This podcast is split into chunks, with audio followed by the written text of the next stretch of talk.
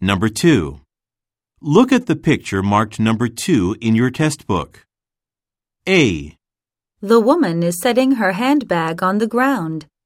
B, Some people are standing by the side of the road.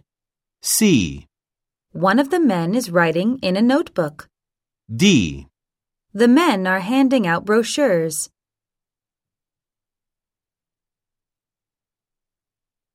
Go on to the next page.